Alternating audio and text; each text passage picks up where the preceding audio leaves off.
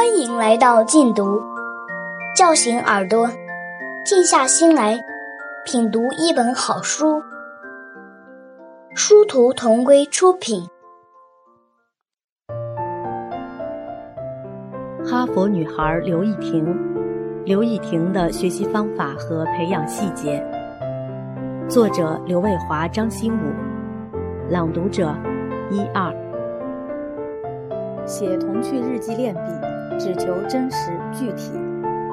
前面说过，要尽量让孩子写自己最感兴趣的事，因为最感兴趣的事就是孩子观察最细、思考最多、体验最丰富的事。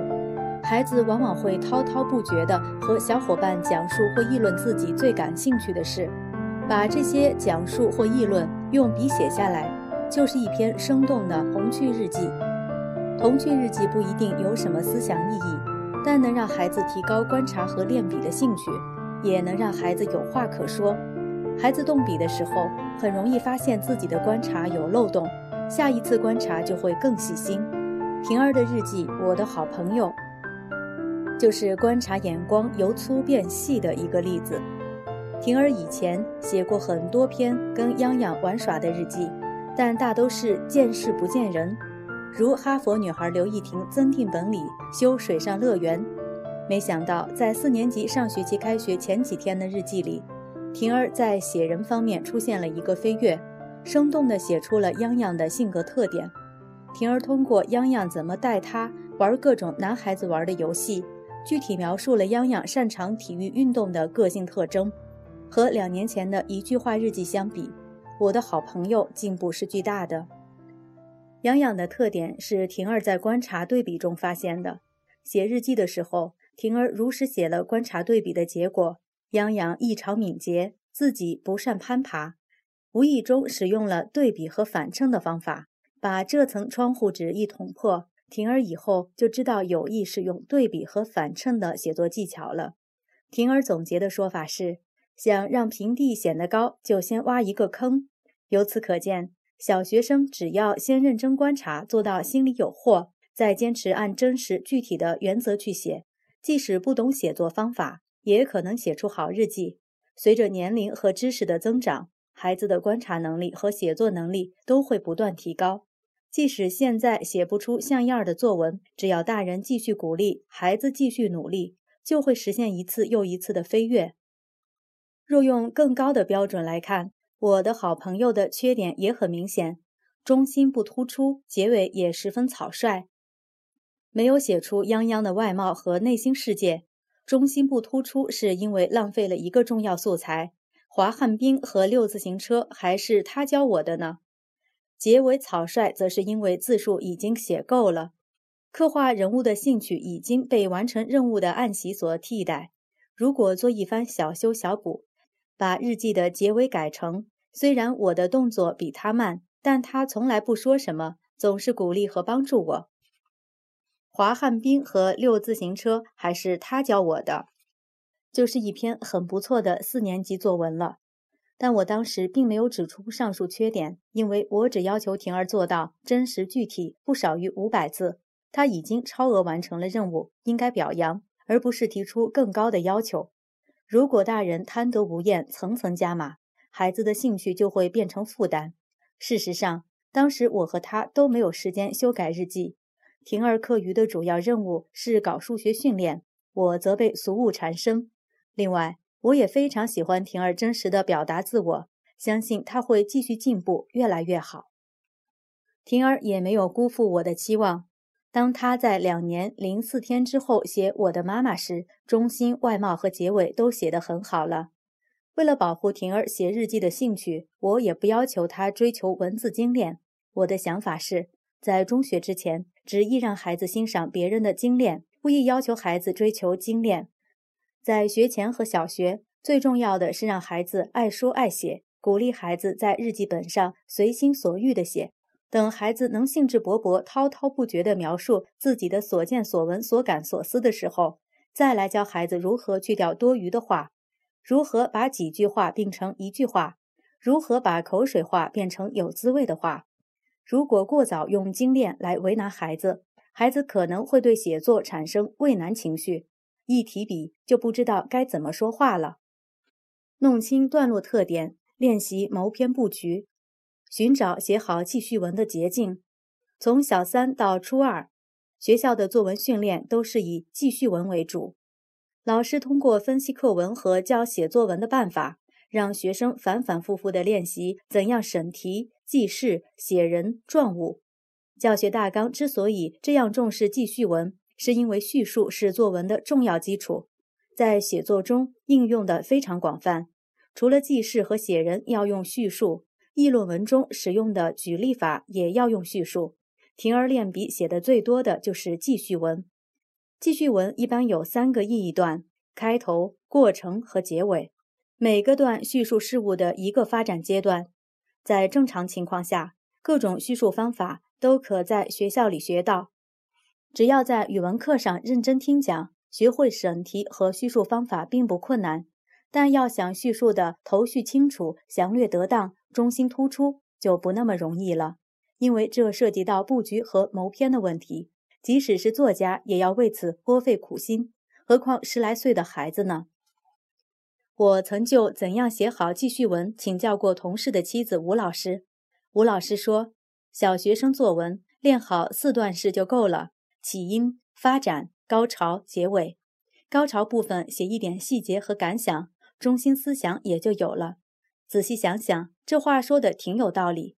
因为任何事情都有个发生、发展和结束的过程，任何人都有一个成长和发展的过程。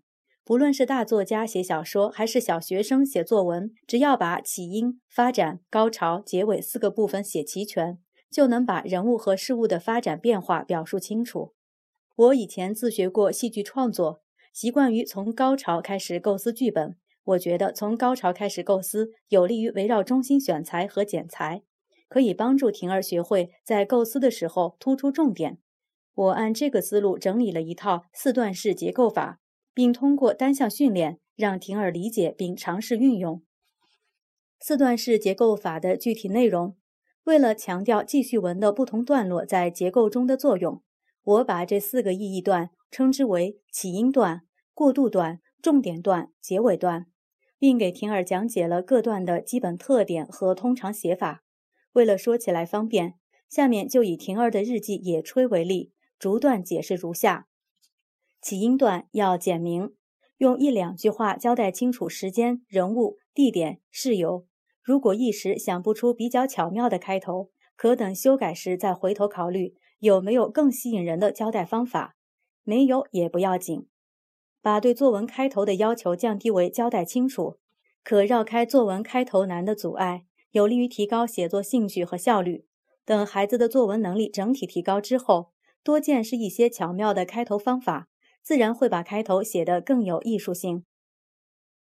过渡段要概述，用一两个不长的自然段。简要描述事物或人物、景物大体是什么状态，为迅速而自然的过渡到重点段做一些铺垫。过渡段写细写长了，最容易虎头蛇尾，所以要尽量避免。重点段要详述，用一个较长的自然段或几个较短的自然段，细致地描述事情的关键部分或人物的重要言行、景物的重要方面，必须有细节、有描写、有感受。最强烈的感受就是文章的中心。谋篇布局的关键就是要围绕中心构思好重点段。构思要点之一：怎样突出中心？A. 重点段的功能是突出作文中心。一篇作文只能有一个中心，否则就会犯中心不突出的毛病。B. 作文要选择对社会有益的中心。适合学生写作的中心可以分为几大类型，如热爱美好事物类。批评不良现象类、记录成长进步类、描写天真童趣类，每一类还可进一步细分。如热爱美好事物类，可细分为爱祖国类、爱家乡类、爱自然类、爱美德类、爱学习类、爱劳动类、爱集体类、爱亲友类等。总之，一切人类认为美好的事物都可以是热爱和歌颂的对象。其他几类也可如此细分。你可以自己归纳的更细更多。C 自由作文可根据想写的材料和感受确定中心，并根据中心拟出标题。如果一时想不出有吸引力的标题，可等修改时再回头考虑有没有更好的标题。命题作文则要根据题目的限制来确定中心和组织写作材料。构思要点之二：怎样选择材料？A. 重点段的任务是具体描述感受的引发过程。先确定自己最想表达哪种感受，再考虑哪些过程和细节最适合表达这种感受。就能较快确定重点段写什么。B. 确定了用什么材料表达感受之后，可以用材料加感受的样式，把重点段的内容写成一句话提纲。如野炊，可写成学点火和学包饺子的过程，使我体验到了劳动的快乐。这既是重点段的内容，也是作文的中心思想。有了这句话，起因、过渡、结尾该用哪些材料，就有选择依据了。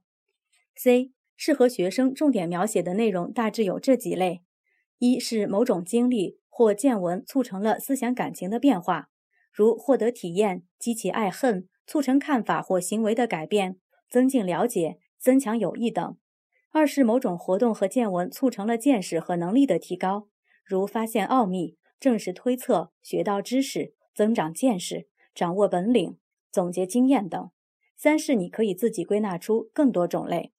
构思要点之三：怎样安排结构？A. 重点段内部通常有几个层次，既可能是纵向的递进结构，如先点火烧水，再包煮吃饺子；也可能是平行的并列结构，如既爱自己钻研，又爱帮助同学。B. 先把重点段的内容用材料加感受的样式写成一句话提纲，再把重点段要写的几层内容按顺序写成提示性短语。有利于安排好重点段的层次，如野炊重点段的一句话提纲是：学点火和学包饺子的过程，使我体验到了劳动的快乐。下面可分层列出：一点不着，懊恼，老师示范，火着起来；二我怎样学包，同学包得好；三主破落选，仍吃得高兴。C 重点段构思好了，作文就成功了一半。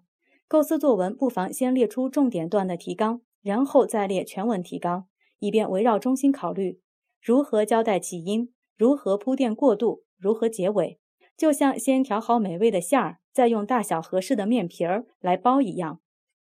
结尾段要点题，用一句话或一小段话，直接的或含蓄的强调重点段里写到的感受，目的是使中心更加突出。点题的方法大致有几种：一、感叹抒情式；二、总括说明式。三、议论评价式；四、引用名言式；五、人物说话式；六、寓情于景式；七、细节象征式；八、揭开谜底式；九、提问启发式。这些写作手法既可以用在结尾段艺术的点题，也可以用在起因段巧妙的开头。如果你已经想好开头需要交代什么，不妨试试可以用哪种方法交代的更艺术。直接点题的好处是来得快，印象强烈；含蓄点题的好处是有嚼头，余味无穷。怎样确定该用哪种方法点题呢？一是要看表达中心的需要，二是要靠写作时的灵感。训练方法和效果，为了帮助婷儿熟悉四段式结构法，我和她在四年级暑假搞了一番化整为零的作文单项训练。一是我结合范文说明各段特点。二是他按四段式的特点口头给范文分段列提纲，三是按起因段的要求口头练习基本开头方法，四是按重点段的要求口头训练从材料里找中心，五是按重点段的要求口头训练给材料分层次。五个单项训练都要分开进行，以便化难为易。训练的材料有的是各种作文选上的范文，有的是婷儿熟悉的人和事。也有报刊上的新闻报道、特写纪实等等。起因段训练难度最低，要求做到熟练掌握。练熟之后，列提纲时可只写“起因”两个字。如当时就有好的想法，可马上写到提纲上，以免遗忘。其他几项训练重在理解，基本懂了，大概记住了，愿意实行了就行了。熟练运用还有个较长的过程，需要坚持先列提纲后成文。才能逐渐掌握。列提纲要求每段写一句话，重点段每个层次写一句提示性短语。学校作文要打草稿，写日记则只打副稿。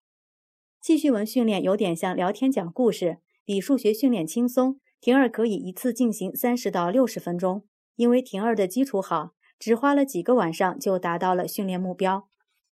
尽管婷儿的作文能力还有待发展，各项训练的效果还是非常明显。